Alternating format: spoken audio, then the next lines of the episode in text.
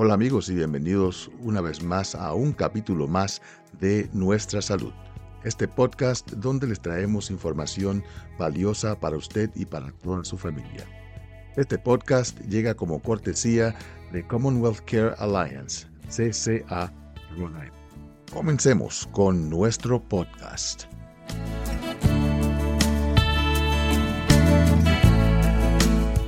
En el día de hoy tenemos un programa muy especial que le va a interesar muchísimo a las latinas de 35 a 39 años de edad.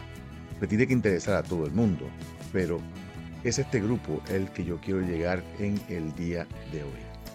Y esto es debido a un estudio que acaba de ser publicado por la revista Oncología Ginecológica, que es la revista más importante de cáncer femenino. En esta revista se hizo un estudio donde se identificó que en el 2018 las mujeres latinas tenían la tasa de cáncer uterino más alta de este grupo de edad reproductiva, de 35 a 39 años de edad. Esta tasa es 50% más alta que la de las mujeres blancas, de acuerdo a este estudio de más de 840 mil casos de cáncer que fueron estudiados para este análisis. En este mismo análisis se está diciendo de que el cáncer ha subido en las latinas de este grupo un 4% cada año desde el año 2001. Esto es increíble. Y de acuerdo a este mismo estudio, podemos predecir que en los próximos 5 años, las mujeres latinas con una edad de 35 a 39 años de edad van a tener una tasa de cáncer de la matriz tres veces mayor que la de las mujeres blancas. Algo que nos preocupa sobremanera. Y ese es el tópico del cual queremos hablar en el día de hoy en nuestro programa. Primeramente, para poder entender exactamente de qué estamos hablando, es esencial de que entendamos la anatomía femenina. ¿Por qué? Porque utilizamos términos a veces que son mal interpretados. Todo el mundo dice cáncer de la matriz y piensan entonces de que es un solo órgano, cuando en realidad la matriz está compuesta por tres áreas que son completas y absolutamente diferentes.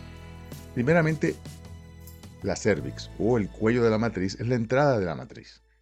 Eh, en esa área se desarrolla un tipo de cáncer que es diferente al cual estamos hablando en este momento.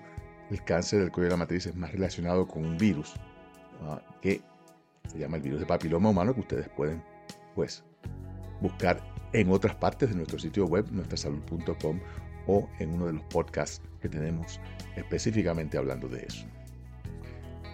La segunda parte de la matriz es la pared de la matriz o el miometrio, que es el músculo que forma las paredes de la matriz y que son las que impulsan, ¿verdad?, al bebé a salir una vez la mujer está de parto. Y la tercera parte, que es la que vamos a hablar en el día de hoy, es el endometrio que es el papel de pared que cubre el cuartito donde se desarrolla el bebé, la cavidad uterina. El endometrio es de lo que queremos hablar en el día de hoy y es el cáncer que está en aumento en las mujeres latinas. Pues, ¿qué podemos decir acerca del cáncer del endometrio? Pues es el tipo de cáncer más común No sabemos exactamente por qué esto sucede, eh, pero se dice de que un aumento en los niveles de la hormona estrógeno puede ser un factor ah, influyente en esto. Sabemos de que el estrógeno, la hormona estrógeno, que es la hormona que se produce en la primera parte del el ciclo menstrual, cuando la mujer está preparando ah, para que eh, le llegue un óvulo fertilizado a, eh, a, esa cavidad uterina, a la matriz, pues ese, tejido crece como resultado de un aumento en la hormona estrógeno.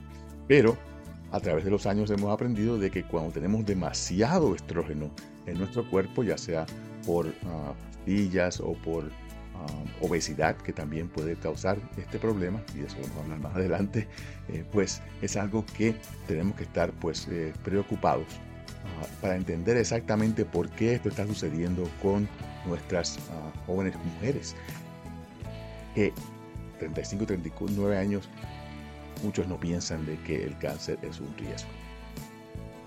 Y no solamente muchos, sino que muchos médicos también pues a veces ignoran los síntomas de las mujeres que están a riesgo de cáncer endometrial. Y de eso vamos a hablar más adelante, donde vamos a explicar exactamente cuáles son los síntomas y cómo es que podemos ah, entonces eh, determinar si una persona de esa edad necesita una prueba más profunda para determinar si tienen cáncer o no.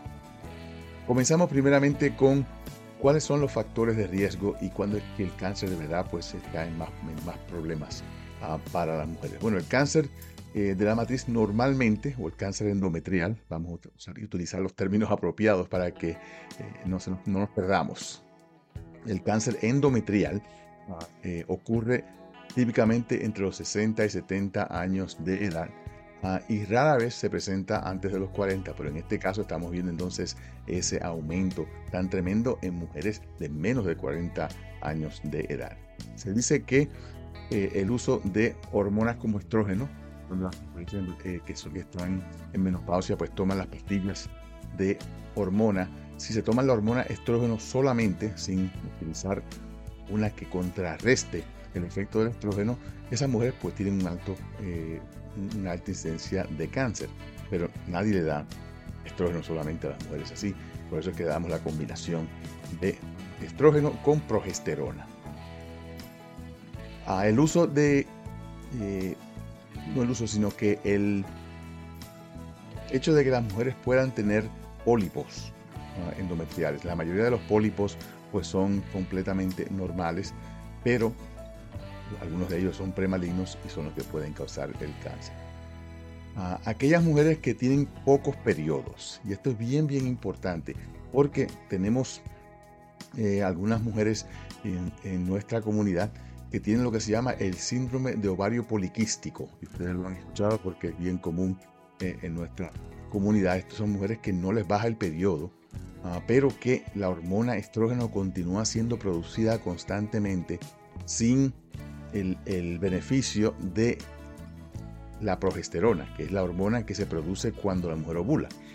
Ah, estas mujeres que tienen ovarios poliquísticos no ovulan y por ende solamente están estimulando eh, ese forro interior de la matriz constantemente eh, con la hormona estrógeno y por eso es que su riesgo de cáncer entonces aumenta.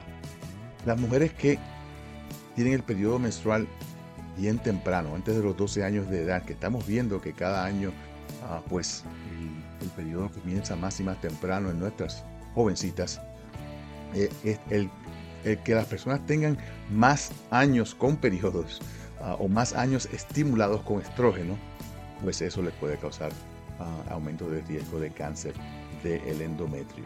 Aquellas mujeres que comienzan la menopausia después de los 50 años de edad y han estado nuevamente más expuestas, mientras más días, mientras más semanas, meses, años esté expuesto la mujer a el estrógeno, pues se supone que eso le aumente su riesgo de cáncer del endometrio. Ah, y el tamoxifeno, que es una medicina que se utiliza para el tratamiento del cáncer de mama, eso también pues, puede aumentar el riesgo de cáncer endometrial. Una medicina que ayuda a reducir el cáncer de las mamas, pero que aumenta el riesgo del endometrio. Ah, así que es bien importante entenderlo. Algunas mujeres también eh, que pueden estar a riesgo de, em, de, más cáncer endometrial son aquellas mujeres que tienen alta presión, eh, que tienen problemas con la vesícula, que tienen cáncer del colon o de las mamas. Hay ciertos síndromes que envuelven factores genéticos que le dan a la mujer mucha más ah, posibilidad de, cáncer, de esos tres tipos de cáncer, de colon, de mama y de la matriz. ¿Cuáles son los síntomas que tenemos que vigilar eh, en este caso? Pues en este caso lo que tenemos que hacer es estar seguros ah, primeramente de que tenemos un historial perfecto del el periodo menstrual de la paciente. Eh, tenemos que saber exactamente si los periodos son normales, llegan todos los meses, si hay sangrado entre periodos, si el sangrado fuerte es frecuente o es eh, de vez en cuando, ah, y especialmente si la mujer desarrolla periodos prolongados, prolongados o difíciles eh, después de los 40 años de edad. En algunos casos hay dolor abdominal, uh, calambres pélvicos, pero en, esto, en, este esta situación pues no es, eh, no es algo tan ¿Qué podemos entonces hacer? Bueno, pues cuando analizamos ah, el historial de la paciente, pues tenemos que entonces hacer un examen vaginal y estar seguro de que chequeamos ah, la matriz. Uno de los problemas más grandes que encontramos en el examen pélvico es que cuando estamos hablando del cáncer del endometrio es completa y absolutamente no ni confiable ni tan siquiera determinante, porque no se puede determinar nada con un examen pélvico si la mujer tiene cáncer del endometrio. Y hay gente que me dice, no, pero doctor, a mí me dijeron que yo tengo fibromas y que los fibromas me pueden dar cáncer. Dar cáncer. Los fibromas son recrecimientos, no hay duda alguna, recrecimientos de la pared de la matriz, los cuales pueden pues entonces eh, en el examen y aún la misma paciente lo puede sentir de que esto ha subido el tamaño de la matriz. Por estos son tumores usualmente benignos. Se pueden convertir en cáncer, no hay duda, pero es algo que no ocurre eh, muy a menudo. Entonces, ¿qué podemos hacer si no podemos determinar nada con un examen pélvico? Tenemos entonces que hacer una biopsia endometrial. Las mujeres me dicen, pero doctor, a mí el Papa Nicolau me ha salido bien todos los años. Y yo les digo, sí, Desafortunadamente, el Papa Nicolau no es una prueba para detectar cáncer de la matriz o del endometrio, es solamente para detectar condiciones premalignas y cáncer del cuello de la matriz, de la entrada a, la matriz. A veces encontramos células cancerosas del endometrio en el Papa Nicolau, pero no es el método diagnóstico por excelencia. La biopsia endometrial es la única manera de eh, poder pues, evaluar directamente ese tejido. ¿Qué hacemos? Ponemos entonces como un sorbeto, como una pajilla dentro de eh, la cavidad uterina con un poquito de eh, succión, ah, que es hecho con una manera manual, no es, no es una máquina ni nada de eso. Y simple y sencillamente tomamos una muestra de ese forro interior removemos un pedacito de ese forro interior de la matriz, ese papel de pared que cubre el cuartito donde se desarrolla el bebé, y ahí entonces lo miramos bajo el microscopio, buscamos entonces las condiciones premalignas o las condiciones malignas que puedan ah, existir. Y de acuerdo a lo que encontremos en la biopsia podemos sentirnos pues más tranquilos o más preocupados dependiendo de lo que tengamos. Ah, la gran mayoría de las mujeres que tienen periodos irregulares y anormales no van a tener cáncer. Así que primeramente no quiero que nadie se ponga muy nerviosa porque en realidad no es necesario. Sí es necesario reportarlo a su, a su doctor o, a, su, a su proveedor y de esa manera usted puede tener ese seguimiento si es que es necesario. Una vez eh, evaluamos la, ah, el, el foro de la matriz, podemos entonces hacer otras pruebas más profundas dependiendo de si los síntomas continúan o si la biopsia no nos da la información suficiente. Tenemos entonces que podemos hacer un ultrasonido. Muchas personas dicen, hay un ultrasonido, hágame un ultrasonido para ver cómo estoy. Eh, el ultrasonido pues nos va a decir si hay fibromas, nos puede dar una idea de si hay un pólipo dentro de la matriz, pero no nos va a decir si hay cáncer o no, nos va a decir si hay que hacer pruebas. Eso es lo único que el ultrasonido nos va a ayudar a determinar. Y especialmente en las mujeres que están teniendo periodos, pues eh, esas mujeres no van a ser, a, ser pues evaluadas por ultrasonido efectivamente porque el forro interior de su matriz puede que esté más grande, simple y sencillamente porque está por llegar el periodo. Ah, así que lo hacemos para estar más seguros de que no hay ningún tipo de tumor en alguna otra parte, pero en realidad para evaluar directamente si la persona está a, riesgo de cáncer o de condición premaligna del endometrio, esta no es la prueba ideal. Nuevamente una biopsia lo es. Y finalmente una histeroscopía. Una histeroscopía ya es algo que es completa y absolutamente una inspección visual de toda la cavidad uterina. Cuando usted hace una biopsia, solamente está tomando una muestra de una parte de la pared de la matriz, no está tomando una muestra completa. Pero con la histeroscopía usted está haciendo una inspección visual de toda la cavidad uterina para estar seguro de que no hay ningún tipo de condición o de pólipo o de fibroma o de colección que pueda haber sido pues evadida ah, por la biopsia. Ah, y al final del día, pues esa es en realidad la prueba final que hay que hacer para poder determinar si una ah, persona pues tiene cáncer del de, el endometrio o, condición premaligna del el endometrio, lo que llamamos hiperplasia. Ah, y como dice la palabra, aquellos de ustedes que eh, oían la, misa en latín, pues vamos a ver un poquito de latín. Ah, hiper significa mucho, plasia significa crecimiento. Hiperplasia es mucho recrecimiento del endometrio. Hiperplasia endometrial. Pues esa es una condición que puede ser premaligna. Digo puede ser porque nuevamente un número de estas son una hiperplasia simple que no está a riesgo de cáncer.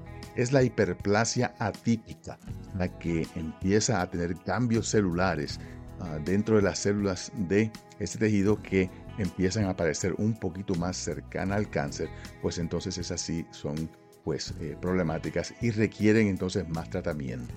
Ah, y de eso pues eh, empezaremos a hablar en unos, minutos. Muchas veces tenemos que hacer un legrado o un raspe de toda la pared de la matriz para determinar exactamente si eh, encontramos condiciones primalignas o cáncer en, en la evaluación de histología, que es cuando miramos con el microscopio a el tejido. Pues, ¿qué podemos hacer? ¿Qué podemos hacer? Pues si encontramos ah, hiperplasia simple, pues el legrado puede que le ayude. Ah, puede que tengamos que darle hormona para ah, hacer lo que se llama un legrado químico. y es cuando le damos a las mujeres eh, provera o progesterona por ciertos días, por 5 a 10 días, y detenemos entonces la receta para que le baje el periodo. Esto lo que hace es que limpia todo ese tejido, lo estimula por 10 días y después le remueve esa estimulación de momento y eso hace que todo ese tejido se despegue eh, y la mujer tenga entonces un periodo bastante fuerte. Eh, y hay que advertirle, hay que advertirle a las pacientes que están recibiendo este tratamiento de que puede que tengan un periodo bastante fuerte después de la primera dosis de esta hormona. Así que es bien, bien importante que no pues eh, se, se confundan y piensan de que, ay María, este doctor en vez de mejorar me puso peor. Si me llegaban a la oficina me decían, ay doctor, estoy peor que antes. Tuve ese periodo que por poco me muero. Yo decía, bueno, la medicina está trabajando. Y ese es el problema, el que tenemos que explicarle a los pacientes exactamente que, a qué esperar. Ah, y eso lo tenemos también para que sepan que estamos pues bien preparados en nuestro sitio web, nuestrasalud.com, ah, donde tenemos que preguntarle a su médico. O sea, esto es algo que yo insistía con mis pacientes, de que por favor, por favor, no estén simple y sencillamente eh, yendo a la oficina del médico sin saber qué van a preguntar, sin saber qué van a contar Usted tiene que tener su historia perfectamente organizada en su mente y escribir en un papel las preguntas que usted tiene. Y si quiere consultar con amigos o con, o con familiares y decirle, bueno, ¿qué más yo puedo preguntar? Mire, ya usted no tiene que estar haciendo eso porque puede pasar por nuestro sitio web, nuestrasalud.com. Y ahí tenemos en la enciclopedia médica todas las preguntas que usted le puede hacer a su médico dependiendo de cuál sea su condición. Y eso es bien, bien importante porque, eh, señores, los médicos no somos magos ah, y, no, y no, no leemos mentes. dependemos de la historia que usted nos da. Si usted no tiene su historia, pues claro, si, si no ha apuntado los síntomas, cuándo le empezaron, cuándo, le, se le acabaron, qué le ayudó, qué no le ayudó, ah, todo eso es bien, bien importante para nosotros saber exactamente qué poder hacer. Pues ya, si encontramos la condición premaligna, pues esa la podemos eh, curar, es 100% curable. ¿Qué podemos entonces encontrar ah, acerca del cáncer? Bueno, pues el cáncer del endometrio tiene cuatro estadios o etapas. El estadio 1 es cuando el cáncer está solamente en la matriz. El estadio 2 ya el cáncer está en la matriz, pero incluye el cuello uterino, como dije, aunque están pegados no son lo mismo. Estudio 3, el cáncer ha salido ya fuera del útero, fuera de la matriz, ah, pero no más allá de la pelvis, así que se, se, concentra en la parte baja del de eh, abdomen. Y en el estadio 4 o, o, la etapa 4 ya se ha diseminado eh, hacia la superficie interior del intestino, ha perforado ya el intestino, la vejiga ah, y otros ah, órganos. A la etapa 1 le añadimos entonces grado 1, grado 2 y grado 3, dependiendo de cuán profundo esté en, dentro de la pared uterina ese tumor. En términos de tratamiento, pues esto vamos a tener que hacer cirugía. No hay duda alguna de que tenemos que remover la matriz, los ovarios, las trompas de falopio, toda esa área del de, eh, cuerpo para estar seguros de que no dejamos ningún rastro. Ah, en algunos casos, cuando encontramos que eh, el tumor o el cáncer está solamente eh, dentro de la matriz, ah, pues podemos entonces hacer más evaluación. ¿Qué hacemos? Empezamos entonces a estudiar los, ganglios linfáticos, ah, que son eh, el área del sistema inmune, eh, que es el, primer lugar donde se riegan las células ah, cancerosas. Y por eso es que, los queremos chequear. Si encontramos entonces eh, de que se ha diseminado allá a los nódulos linfáticos, decimos que entonces tenemos una un estadio 1, pero tenemos un grado 2 o 3. O sea que es etapa 1, grado 2, grado 3. Y cuando ya eh, estamos en la etapa 2, eh, pues en este caso ya estamos donde tenemos que utilizar uh, quimioterapia o terapia hormonal uh, para poder entonces eh, tratarlo efectivamente. Ah, se me olvidaba de que en la etapa inicial, en la etapa 1, ah, pues eh, típicamente también podemos utilizar la radioterapia después de hacer la, ah, cirugía para simple y sencillamente prevenir recurrencias. Y ya cuando tenemos entonces eh, la, uh, la etapa 3 y la etapa 4 de el, o los estadios U, los estadios 3 y los estadios 4, pues ya tenemos entonces una condición que eh, requiere eh, pues, quimioterapia, terapia hormonal, eh, una cirugía ah, completamente extensa ah, y la posibilidad de pues sobrevivir al cáncer es mucho, es mucho menor. Sabemos entonces de que la expectativa para este cáncer es de que si no, se si no se ha diseminado, si está localizado ah, en la matriz, 95% de supervivencia después de 5 años. Si se ha diseminado ya a órganos distantes, ya estamos en etapa 3 o en etapa 4, pues entonces un 25% de las mujeres están vivas ah, después de 5 años. Bien importante que entendamos de que la manera principal de poder prevenir este cáncer o prevenir las consecuencias de este cáncer es de tener un récord de periodos bien exhaustivo. Usted tiene que tener un librito o en su teléfono celular hay, aplicaciones que usted puede bajar que le ayudan a mantener ese récord. Porque señores, qué bueno es cuando llegan esas pacientes a la oficina con su récord en el teléfono celular y me pueden decir con lujo de detalles cuándo estuvieron el periodo, cuándo le empezó, cuándo, le, cuando la mancha, cuándo era sangrado fuerte. Eh, y, eso hace mi trabajo tan y tan fácil. Ah, y bueno, nunca fácil, pero mucho más fácil. Entonces, ¿qué podemos decir? Bueno, si las personas ah, necesitan un poquito más de ayuda, pues, obviamente pueden continuar en el sitio web, pasen por la enciclopedia médica de nuestrasalud.com y ahí pueden encontrar esta información, mucho más detalle, con imágenes y con dibujos y vídeos que les pueden ayudar a entender. Pero lo más importante es cuándo debo contactar a un profesional médico. Pues si tiene sangrado o manchado, que ocurre después de que ha empezado la menopausia. Si usted ya tuvo su menopausia, ya se le fue el periodo, ya lleva meses sin tener periodo, de pronto empieza a sangrar, es importante de que consulte con su médico. Si tiene sangrado o manchado después de la relación sexual, muchas veces no es nada, pero siempre hay que chequearse. Eh, sangrado que dura más de 7 días, periodos irregulares que ocurren dos veces al mes o más, ah, nuevo flujo después de que la menopausia ah, haya comenzado, ese flujo así eh, sanguíneo, ah, cólicos o dolor pélvico que no desaparece. Estas son cosas que obviamente pues son claras para entender que son áreas que tenemos que entonces reportar a nuestro doctor o a nuestro proveedor. no todos son doctores, algunos son enfermeras, algunos son Ah, hay muchos profesionales que atienden este, estos problemas con las mujeres. Y, no es, y es importante de que no piensen de que ah, me están tratando con, menos. No, todos son bien profesionales y han aprendido a cómo manejar todo este, este proceso. Entonces, ¿qué podemos decir? Tenemos que prevenir este cáncer de una manera importante, bajando de peso, señores.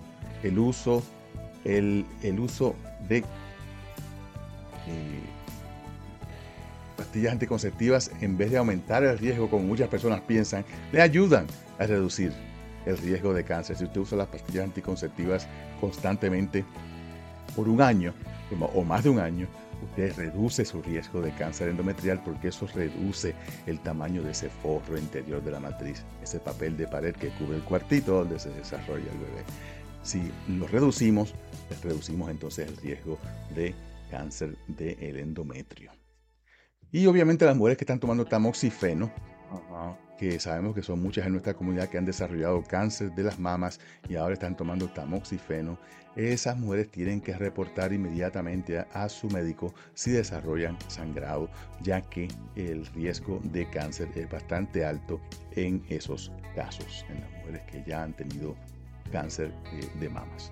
Así que bien, bien importante que lo entendamos. Yo creo que en el día de hoy podemos resumirlo todo en el hecho de que la matriz tiene tres partes, el cuello de la matriz, la pared de la matriz y el endometrio, el forro interior que cubre el cuartito donde se desarrolla el bebé. El cáncer del endometrio se desarrolla como resultado de aumento en el nivel de estrógeno en el cuerpo o la duración de ese estrógeno en el cuerpo. Y sabemos entonces de que las personas que no tienen periodos tienen pues entonces mayor riesgo de desarrollar esto. ¿Por qué? Porque el estrógeno está constantemente estimulando ese forro interior, aumentando entonces el riesgo de cáncer. Yo creo que con esa información y la que pueden conseguir obviamente en nuestro sitio web nuestrasalud.com, donde tenemos una enciclopedia médica, una lista de médicos que proveen servicios en español, una lista de estudios clínicos para que usted pues sepa los, lo que se está desarrollando en el estado de Rhode Island y pueda participar si usted califica para uno de esos ah, estudios y todos los podcasts como este y los vídeos que hemos producido para educar a nuestra comunidad. Este es el servicio que le estamos brindando aquí en nuestrasalud.com y esperamos de que continúe patrocinando este esfuerzo. Gracias por estar con nosotros en el día de hoy se despide de ustedes su servidor de siempre, el doctor Pablo Rodríguez.